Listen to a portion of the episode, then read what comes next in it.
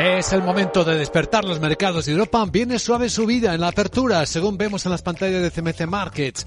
En los CFDs que cotizan de las distintas bolsas de Europa, ese es el tono. Tres décimas arriba el futuro del Eurostox, el del IBEX también tres, parece que se va animando, 8.352. Y tres también el futuro del SP500, 3.983. Llamativo que en el lado asiático hayamos disfrutado y a punto de cerrar, está a punto de, pues eso, de de hacerlo eh, con éxito, la bolsa de Hong Kong 5% de subida, aunque el gran anuncio que se esperaba sobre el COVID-0, el combate del COVID-0 de las políticas chinas después de tantas protestas, es que se va a acelerar la vacunación de los mayores, de los ancianos. Es lo que ha dicho China en la esperada rueda de prensa de hace 52 minutos. Tenemos en la escena un petróleo que se recupera ligeramente de las caídas previas, un 2%, está subiendo ya el West Texas, 78 dólares 70 centavos, y el euro también rebota ligeramente a 1,0383. Sandra Torrecillas, buenos días. Buenos días. Y ya en unos minutos esperando el IPC adelantado de España del mes de noviembre que podría repuntar según las previsiones desde el 7,3 un poquito hasta el 7,4%. Ya a las 2 de la tarde tendremos el alemán. En este caso se espera que se mantenga en el 10,4% y que baje la tasa mensual un 0,2%. Pero es que vamos a tener muchos más datos como el de confianza de los consumidores y empresarial en España, en Italia y el más importante, el de la zona euro. Por la tarde también confianza del consumidor de la Conference Board en Estados Unidos, donde además tendremos eh, precios de la vivienda e índice Redbook de ventas al por menor. Escucha lo que viene en Capital Radio, una sesión con rebote, algunos protagonistas de los que vamos a hablar enseguida, tras saludar en este informe de preapertura de mercados a Juan Luis García Alejo en Ambank. ¿Cómo estás, Juan Luis? Buenos días. Hola, ¿qué tal? Muy buenos días a todos. Claves que mueven el mercado, a tu juicio. Bueno, yo creo que ahora mismo, sobre todo en el más corto plazo, hay que prestar atención, es foco de atención, clarísimamente China y lo que está ocurriendo en relación a pues esa política más o menos dura, más o menos intransigente, la política de COVID cero y su aplicación o no. Hemos visto que ha despertado pues eh, revueltas o protestas en la calle en algún momento, condujo a los índices a tener comportamiento muy negativo y han bastado pues cierta sensación, la idea de que va a haber unos comentarios que podrían relajar estas medidas para que tengamos pues a los índices eh, chinos pues eh, subiendo con fuerza. Pues así tenemos el Hang subiendo ahora mismo algo más de un 5% o los índices continentales pues subiendo más de un 2, incluso un 3%, lo cual pues da idea de esa esperanza que tiene el mercado en que todo ese tipo de cuestiones eh, pues eh, de alguna manera se superen y que permitan que el gran gigante chino pues tenga un comportamiento positivo. Este es uno de los focos y el otro pues tiene que ver evidentemente no puede ser de otra manera con las declaraciones que ayer hicieron eh, diversos gobernadores del, de la Fed, también del Banco Central Europeo, pero sobre todo de la Fed, en las que pues Barkin por ejemplo dijo vino a decir que el camino de subida de tipos iba a ser algo más lento, más largo y potencialmente más alto. ¿no?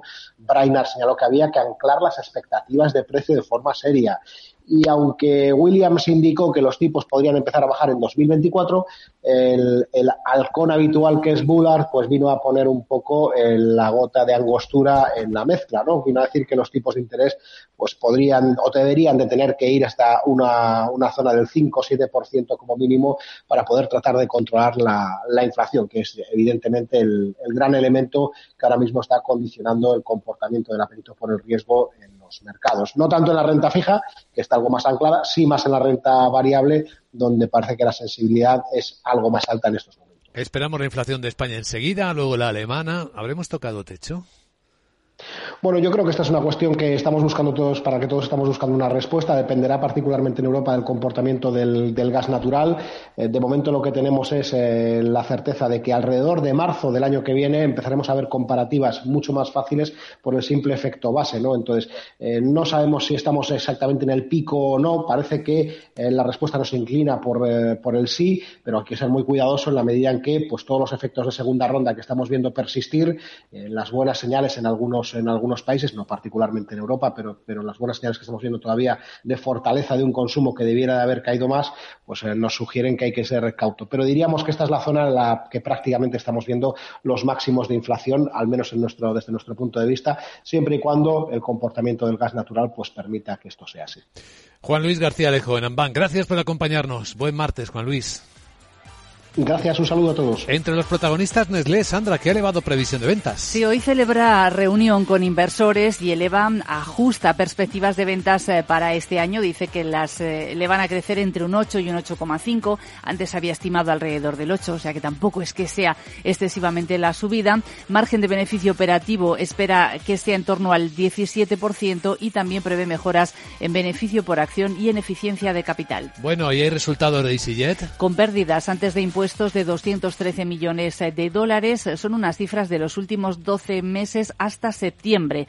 Las cifras están en línea con el consenso y destaca lo bien que le ha ido en la en eh, verano y dice que las reservas de la próxima primavera y verano son ya positivas, aunque también advierte sobre el efecto de la inflación. ¿Y AENA? La, la CNMC congela las tarifas de AENA para 2023 ante las dudas sobre la evolución del tráfico. Lo adelanta el diario Cinco Días. Bueno, pues todos estos protagonistas y algunos más, entre ellos los bancos. Sí, los bancos a los que Citigroup, a casi todos, a Unicaja, Sabadell, Bankinter, BBVA, CaixaBank, les ha subido el precio objetivo y para Inditex, Goldman Sachs aconseja comprar precio objetivo 32 euros. El mercado despierta en Capital Radio. Tú andas dándole vueltas a la sostenibilidad y a cómo pagar menos en tu factura de la luz. Yo estoy aquí para asesorarte en todo lo que necesites.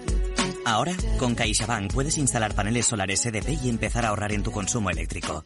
Infórmate en caixabank.es. CaixaBank. Tú y yo. Nosotros.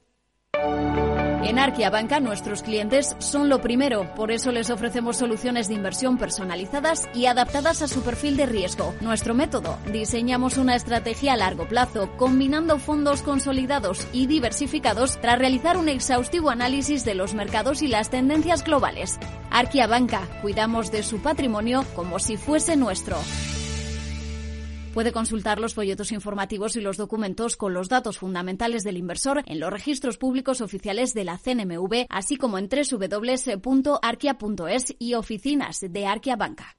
Hey, asistente, ¿cuál es el mejor fondo de inversión del año? Hay aproximadamente 54 millones de resultados. ¿Quieres que los lea? Buf, mejor que no. Puedes seguir buscando entre millones de contenidos, pero un asesoramiento de calidad solo te lo dará un especialista. En Renta 4 te ofrecemos un servicio de asesoramiento gratuito siempre que lo necesites. Entra en r4.com y descubre cómo te podemos ayudar. Renta 4 Banco. ¿Quieres más?